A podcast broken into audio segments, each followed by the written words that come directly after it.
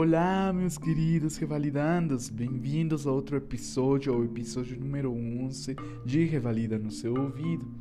O tema de hoje é o tema focado no câncer de tiroide e vamos começar.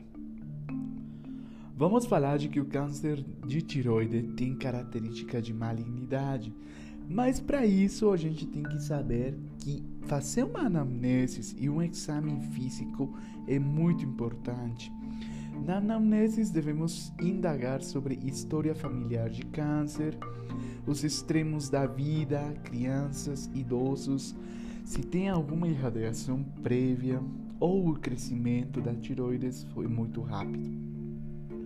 No exame físico, vamos poder ver o que é o o tamanho, se for, se a gente palpar uma tiroide maior a 4,5 centímetros, se está endurecida, se está fixa o nódulo que tiver, se tem algum linfonodo cervical ou tem paralisia da, proga, da prega vocal. E para isso nós vamos determinar com que? Com imagem. Na imagem vamos ver se o nódulo é sólido, hipocoico ou mal delimitado. Se ele apresenta, se a tiroide apresenta microcalcificações, tem um fluxo central.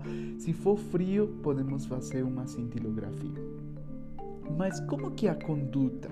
A conduta vamos olhar bem, vamos pensar em uma coisa. Identificamos um nódulo. Ao identificar o nódulo, vamos fazer uma ultrassonografia e TCH. Vamos nos focar no TCH primeiro, antes que a ultrassonografia. Se a TCH estiver baixa, vamos pedir uma cintilografia. Se ela for quente, ela é de caráter benigno. Se é frio, é de caráter suspeito e a gente tem que fazer uma PAF, uma punção aspirativa com agulha fina. Pronto. Isso se é baixa a TCH. Mas e se a TCH estiver normal? A gente vai ver a ultrassonografia. Aí nesse caso já olha a ultrassonografia. Se a ultrassonografia for normal, pronto, não tem nenhum nada que fazer. Agora, se a ultrassonografia vier de malignidade, aí a gente tem que fazer uma PAF, a punção aspirativa com agulha fina. O citopatológico do PAF, a gente vai ver a história familiar, se o paciente tem CA de tiroides, se o nódulo sólido está hipoecoico e mede mais de 10 milímetros, ou se um sólido, ou se ele é sólido e é hipoecoico e mede mais de 13 milímetros, ou tem uma invasão extratiroideana, geralmente todos têm essa invasão, então aí a gente já determina eh, se a lesão que teve pela punção com agulha fina é de malignidade ou não. Mas antes disso, nós temos o que é a classificação de Bethesda, que é o citopatológico, o PAF. Nós vamos ver se a classificação de Bethesda vir, vir como benigno, a gente só acompanha. Se vier suspeito ou maligno, a PAF, nós fazemos cirurgia. Agora, se o paciente não tem pronóstico, podemos repetir o PAF ou fazer uma nova ultrassonografia. Se vier como atipias ou indeterminado, vamos repetir em 3 a 6 meses. Agora, se vier folicular, não dá para saber se é adenoma ou carcinoma, aí nós temos que fazer a cirurgia.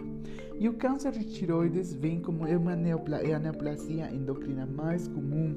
E nós vamos ter três tipos histológicos, que são o papilífero, que é o mais comum, no 80%, que são células foliculares, o folicular, que é o 15%, que também vem das células foliculares, e a medular, que é o 3%, que vem das células parafoliculares. Então, a mais comum sempre vai ser o papilífero.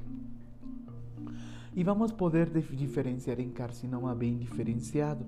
Quando é folicular, esse acontece mais em mulheres maior que 40 anos e secreta, esta secreta muita tiro, tiroglobulina e produz metástase hematogênica aos órgãos distantes. É a mais comum e a mais agressiva.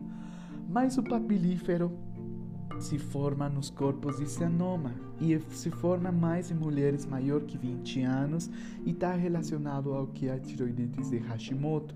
Ela também secreta tiroglobulina, mas ela em vez de produzir uma metástase hematogênica, a metástase é linfática.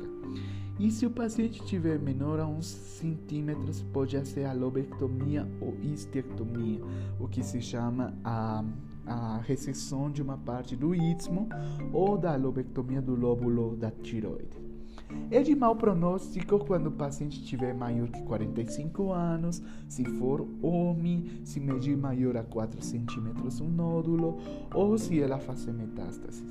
E o tipo de cirurgia, a gente faz uma tiroidectomia total e as complicações que a gente pode ter é hipotiroidismo e hipoparatiroidismo, porque se tira também as paratiroides. E uma lesão do nervo laríngeo recorrente que vai produzir a ronqueira ou a parálise do nervo. Do nervo. O tratamento é feito por ablação com iodo radioativo. Depois da cirurgia, passa 4, 5, 6 semanas, podemos fazer a ablação com iodo radioativo mas ele é desnecessário se ele mede menor a 1 ou a 2 centímetros e se não tem metástases. Podemos tentar fazer a supressão do TCH com doses mais altas de T4 e fazer acompanhamento dos níveis de tiroglobulina. Como essa secreta muita tiroglobulina, ah, como já não existe tumor, ah, a gente tem que ver se os parâmetros vão aumentar ou vão diminuir. Eh, se temos a tiroglobulina, podemos fazer primeiro a ultrassonografia e a uma cintilografia para acompanhar. O carcinoma medular, ela secreta calcitonina e é o mais agressivo e podemos pesquisar uma neoplasia endocrina múltiple. E o tratamento está feito com tiroidectomia mais linfadenectomia, não esqueça. E também podemos ver se o paciente tem algum feocromocitoma que também está associado, como tínhamos falado, que é uma doença endocrina múltipla. Se tiver, fazemos acompanhamento e podemos dosar o que é a calcitonina e o CA, que é o principal marcador tumoral. Essa foi com questão de tiroides, espero que tenham gostado e nos vemos no próximo capítulo de Revalida no seu ouvido.